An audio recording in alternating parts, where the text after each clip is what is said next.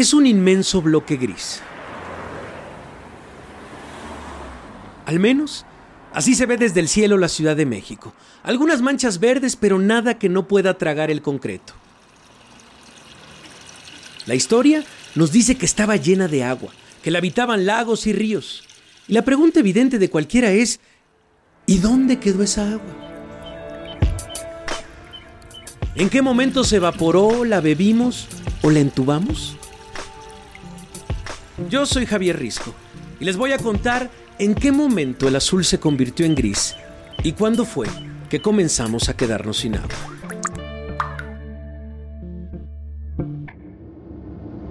Gato Pardo presenta. Siempre hay un punto de inflexión. Siempre hay una vuelta de tuerca. ¿En qué momento? hacer grandes túneles para sacar el agua. ¿En qué momento nos pareció buena idea entubar todos los ríos de una ciudad chinampa como la Ciudad de México? Este es un podcast de Gato Pardo.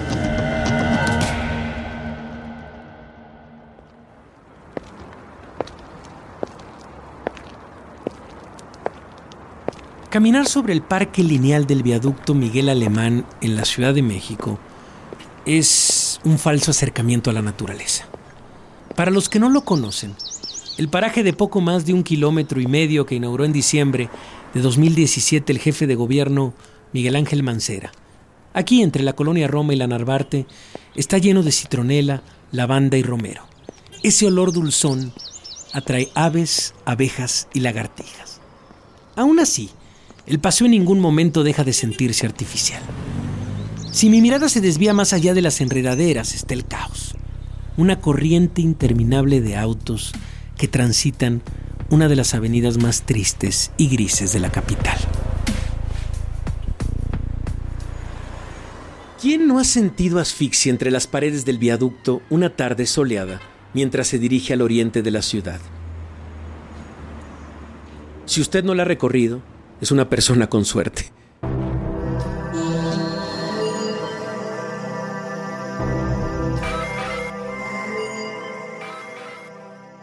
Y pensar que justo aquí, debajo de mí, aunque no pueda verla, hay agua. Y hay o hubo un río, el de la piedad. Y lo peor es que no es el único. Hace 70 años la ciudad aún estaba llena de esas enormes corrientes de agua. Todavía hoy tenemos acceso a esas voces que pueden contar cómo lucía la ciudad, cuando el agua podía verse. Vivimos sobre la calle de Bélgica, entre presidentes y emperadores, y en alguna que otra ocasión, allá por 1949 o 50, caminando hacia el sur, tomado de la mano de mi padre, Cruzábamos Zapata, diagonal a Jusco, Popocatépetl, dos cuadras más y alcanzábamos la ribera de este hermoso río abierto, engalanado y perfumado con eucaliptos, alcanfores, agüehuetes y otras variadas especies. Don Miguel Gutiérrez Berti se refiere al río Churubusco, que para mi generación es una calle que jamás podrá describirse con el romanticismo con el que él nos lo narra. Pude sentir su añoranza. Hasta yo extraño los árboles que nunca vi. Y todo lo que ahora es la avenida que conocemos como Río San Joaquín, y que llegaba, pasaba eh, Ejército Nacional y llegaba hasta Banzúes, donde se convertía en Río Consulado. A la altura del lago Alberto estaba la cervecería, famosa cervecería modelo. Enfrente había el campo de béisbol. Entonces uno se iba, no tenía ni barda, nada, estaba el río en lo que es la parte sur del campo. Se sentaba uno a la orilla del río a ver eh, los juegos. Escuchamos a Arturo Luna, un hombre que ha vivido 77 años en la ciudad y me hace pensar en lo que era. Se ha dicho mucho que hace varios siglos el territorio de la ciudad tenía cinco lagos, pero se ha hablado menos de su enorme cantidad de ríos. Por lo menos 45 fluían libremente dentro de esta gran cuenca. Hace 500 años, los conquistadores maravillados la llamaron la Venecia del Nuevo Mundo, Y así se mantuvo durante mucho tiempo, todavía hasta mediados del siglo XX. Sigamos escuchando a Arturo Luna. Y las señoras iban sobre el canal de Churubusco o río de Churubusco a lavar su ropa. Y sobre el río San Joaquín también muchas señoras bajaban a, lavar la ropa. Eran, venían de la colonia Pensil sobre todo. Lo que ahora es la colonia Pensil, la Granada, todo eso, que ya estaba poblada. ¿Se lo pueden imaginar? Lavar la ropa en el río Churubusco. Era una ciudad única, diferente, según cuenta Concepción García, una psicóloga clínica que vivió su infancia muy cerca del entonces canal de Miramontes. Lo dice, la gente podía remar entre la vegetación y los ríos. Cuando vivían en la moderna, iban a comprar sus verduras a lo que es Santanita. Mi mamá me platicaba y mi tía también que iban con su mamá eh, a comprar ahí las verduras cada cada ocho días, porque llegaban en sus canoas las gentes que venían de Xochimilco vendiendo flores y todo eso. Y entonces ellas iban ahí y de ahí se surtían para la comida. En canoa, el mercado era sobre el agua. Aquí, una breve lista de los caminos de agua más importantes de aquella época. Río Consulado, Río Churubusco, Río Magdalena, Río San Joaquín, Río La Piedad. Los nombres son reconocibles, pero hoy están cubiertos de pavimento y aparecen en los mapas de tránsito, pero esa agua incluso pudo tomarse, según cuenta el investigador de la UNAM, Manuel Perló. Vivía cerca del río y había gente que venía a tomar agua del río, fíjate. Se llevaban sus tambos y se llevaban agua del río para cocinar, porque decían, esta es agua muy buena. Todo suena maravilloso, casi de color azul, transparente. Entonces, ¿qué pasó? El agua también acarreaba complicaciones. El río de la Piedad también. Yo recuerdo, digo, yo no recuerdo, pero me platican de inundaciones en los años 51, 52, 53, en Narvarte del Valle, este, toda esa zona por desbordamientos del río de la Piedad. El río Churubusco también se desbordaba el río Magdalena también se desbordaba. Y por supuesto, había otras consecuencias. El canal de Miramontes también se, salía el agua y inundaba todas las, no solo las áreas de siembra, porque todo eso eran puros campos, puras hortalizas. Sí, Sí, una vez que fuimos a Xochimilco, de regreso el canal de Miramontes se salió de su cauce, inundó, llegó hasta Tlalpan y tuvimos allí a la altura de Zacahuisco que bajarnos del Tarandía. Ellos nos bajaron, que tendría como nueve, diez años, esto ha sido por el 55 más o menos, 60. El crecimiento poblacional durante el siglo XX generó colonias alrededor de los ríos y sin una infraestructura adecuada, estos se volvieron el gran drenaje de la ciudad. Colonia Hipódromo de Peralvillo, Vallejo, ya olía mal. Sí, sí, el olorcito estaba, estaba fuerte, sobre todo en este tiempo de calores. Agua podrida, así como en el Gran Canal. Lo que sí, en una ocasión, alguien hablaba que habían encontrado un cadáver, un cadáver flotando sobre el río. Los ingredientes se empezaron a juntar para el momento del cambio. La ciudad se disponía a quitar el agua de la vista, a enterrar el mal olor. ¿Y cómo más iba a ser? Imitando lo que hacían en otros lugares. Que vengan las grandes tuberías para canalizar los ríos. Si a ti te dicen, mira, este río que te está inundando tu colonia, si lo entubamos, te vamos a resolver problemas de inundación, problemas de malos olores y además te vamos a abrir una nueva avenida que va a tener arbolitos y todo eso y que va a estar mejor comunicada. Porque fíjate que gran parte del entubamiento del río pues llegó acompañado de grandes vialidades. Río Chorubusco, Río del Consulado, San Joaquín, eh, Río de la Piedad, se hizo viaducto y el río va en medio ahí encajonado, lo que supuestamente era el río, ¿verdad? Entonces, no, hombre, era la modernidad. La modernidad era entubar ríos.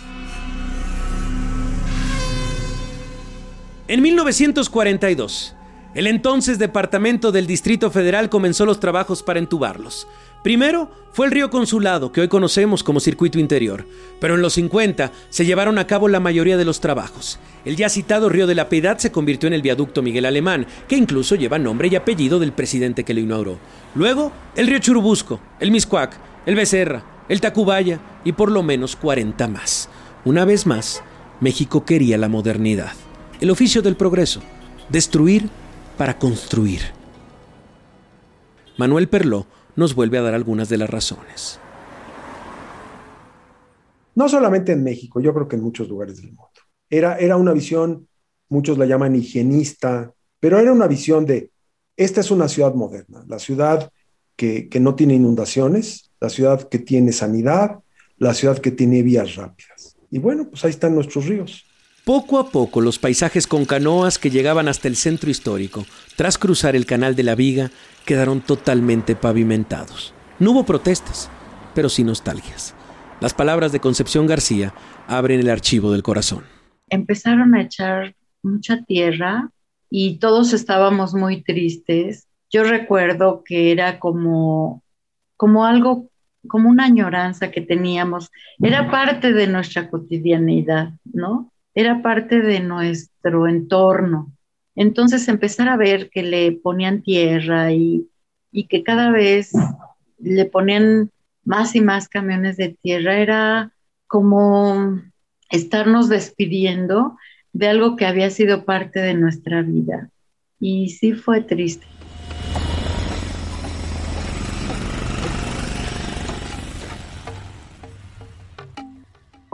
Roberto Cano tiene 80 años y vivió su infancia cerca del río Piedad. Describe cómo el verde empezó a convertirse en el viaducto, esta serpiente gris sobre la que camino. No, bueno, te digo, lo, único que recuerdo te digo, es cómo, cómo llegaban pues, eh, los camiones con los tubos grandotes y este, los, los estivaban ahí al lado del río ¿verdad? Los, los, los, los, los estivaban, los, tenían ahí tirados de un lado y de otro, y pues era un terregal tremendo, tremendo, tremendo. Y así todo se acabó. La ciudad escondió sus ríos, los sepultó. Pero pudo ser distinto. El arquitecto Jorge Legorreta fue un reconocido estudioso del sistema acuífero de la ciudad y aseguraba que sí había otras formas, que las tuberías debían ser bajadas unos cuantos metros para dejar intacto el cauce natural de los ríos. Había otros análisis. Había algunas gentes que eh, tenían una visión realmente muy, muy completa y que sabían que, que esto de entubar ríos y cegar lagos no era lo correcto y proponían cosas diferentes este, Nabor Carrillo, Gerardo Cruikshank. Hay una serie, digamos, de ingenieros y de biólogos que desde los años 40 y 50 dijeron, mira, la solución al problema del agua es utilizar los sistemas naturales que tenemos, arreglarlos, mejorarlos, tratar las aguas y hacer eso en vez de hacer grandes túneles para sacar el agua y grandes sistemas de abastecimiento también de fuera de la ciudad. Pero lo que dice también Manuel Perló es importante. Estas opciones eran más tardadas y había otro punto fácil de adivinar, más costosas. Y eso condenó el futuro o desde otro punto de vista nuestro presente. Lo que son las cosas. Una ciudad con tanta agua, Chinampa en un lago escondido, hoy vive una enorme contradicción, desabasto y sequías. Y tienen que pedirle prestado al sistema Kutsamala para sobrevivir. Ya transitamos por la ciudad que fue, por la que es, y ahora pienso en la que puede ser. La primera pregunta la plantea Elda Luyando, investigadora del Centro de Ciencias de la Atmósfera de la UNAM. Y ahora viene, ¿por qué no lo desentubamos? ¿Desentubar? Pienso también que otras ciudades ya lo han hecho. Los ejemplos más claros están en Texas y en Seúl. Pero la misma investigadora empieza a responderse acerca del caso mexicano. Pues sí, pero entonces tienes que hacer todas las otras maniobras para que desentubado corra limpio. Si no, mejor ni lo hagas, ¿no? ni lo desentubes. Puras aguas sucias. Nada más con ver el río Magdalena, francamente, guácala. La geógrafa se refiere al afluente del Magdalena, un río que corre por cuatro alcaldías, Coajimalpa, Álvaro Obregón, Magdalena Contreras y Coyoacán, y que se considera como el último río vivo de la ciudad, porque nunca fue completamente entubado. Hace 15 años que ha habido proyectos para su recuperación, pero es un oloroso camino de aguas negras, y eso nos deja ver lo complicado que es traerlos a la vida de nuevo. Alfredo Ibarra, de 64 años, creció cerca del río Chico de San Ángel y hasta la fecha trabaja por ahí. Él no tiene muchas esperanzas de ver la riqueza natural que recuerda de niño. Ojalá, ojalá y se lograra, cuando menos en partes, ya todo es imposible, ¿no? Pero que logran rescatar pues una parte del río, lo que sea rescatable. Tendrían que construir una red alterna de drenaje y educar a la gente para que no eche basura las barrancas siendo tan bonitas están llenas de basura. Por eso se me hace, pues si no, imposible, sí difícil. Regenerar un río urbano hay que tener conciencia de que es una tarea costosa, es una tarea compleja y es una tarea que no le va a devolver la vida a ese río tal como la tenía hace 50, 100, 200 años. Eso, a menos que este, desmontemos la ciudad, nos vayamos y dejemos que el río ocupe su lugar original. Entonces sí, pero ya se trata de algo mucho más ambicioso y diferente a simplemente devolverle la vida a un río. Uf, lo que dice Manuel Perló desmotiva una recuperación a futuro. Hoy, para nosotros, las generaciones recientes de la ciudad es difícil creer que algún día los ríos estuvieron aquí hay muy pocos lugares abiertos donde se pueda ver algún vestigio de su existencia. Sin embargo, uno de ellos es el Canal Nacional, ubicado al suroriente de la ciudad, que durante décadas fue conservado por grupos de ciudadanos organizados y hasta 2019 fue formalmente rescatado por el gobierno de la ciudad, cubierto por una capa de algas verde brillante que sin embargo permite alojar algunos patos. Los grandes y tupidos árboles que hay alrededor nos dejan imaginar un pedazo de lo que fue el paisaje de la ciudad y de las ventajas que pueden traer cuidarlos y recuperarlos, incluso en la temperatura de la ciudad. Pues vegetación alrededor de esos ríos, una disminución de la temperatura también, porque los cuerpos de agua son sumideros de calor, al igual que la vegetación. Entonces, para las zonas cercanas a, esas, a esos cuerpos de agua, también es muy bueno porque es un sumidero de calor y ambientalmente, pues también con la vegetación, eh, pues tienes una mejora, puede ser también, de la calidad del aire, también a, nivel local, emite oxígeno, captura eh, contaminantes, em, y psicológicamente, pues de ver una avenida toda pavimentada a ver un río con vegetación y todos los beneficios que trae es incomparable es incomparable. Entonces los beneficios son algo digno de tomarse en cuenta, sí. La doctora Luyando enlista algunas de las ventajas de rescatar los ríos. Y aunque pocas, hay algunas buenas noticias. La ciudad tiene planeado gastar 2.500 millones de pesos para la recuperación parcial de cinco cuerpos de agua. El Magdalena, el San Buenaventura, el Santiago y el Río de los Remedios. Además de una tercera etapa de restauración del Canal Nacional. Todo para 2023. Eso dice Ariel Flores, director de drenajes del sistema de aguas de la Ciudad de México. Es este parte del, del, objetivo es convertirlos en parques lineales, pero que la gente pueda convivir ahí, o sea, que pueda hacer ejercitarse, porque también se colocan módulos de, de ejercitarse, juegos para niños, este, en, el cauce, por ejemplo, en los ríos, este, se están colocando algunos este, colectores para interceptar aguas residuales para lograr que en la medida de lo posible sean eh, agua de lluvia o, agua limpia la que circule por, por estos ríos, ¿no?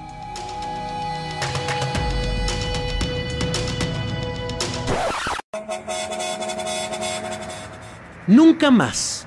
La Ciudad de México será la región más transparente y tampoco aquella cuenca llena de aguas que maravilló a los conquistadores españoles. Vaya, ni siquiera será el recuerdo de una generación de inicios del siglo XX. Pero, ¿qué pasará con la ciudad que se convirtió en menos de 70 años en una enorme urbe de cemento y autos? Hay agua al final del túnel. Al menos es promesa de este sexenio en la ciudad. Aquí recuperamos las últimas voces de quienes mojaron sus pies y disfrutaron de los ríos de la Ciudad de México y hoy manejan sobre ellos. Una generación que vio otro país y que se llevará esos recuerdos. Y entonces, el agua quedará solo en los libros de texto y en unas cuantas fotografías. Y ahora, usted ya sabe en qué momento pasamos del azul al gris en esta ciudad.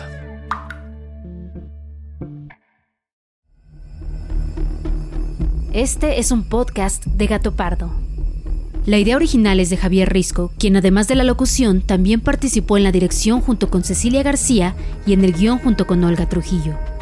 La investigación corrió a cargo de Claudia Altamirano con el apoyo de Elizabeth Díaz. Coordinación editorial de Cecilia García Muñoz. Grabación, edición y postproducción Gloria Hernández. Producción ejecutiva de Gato Pardo.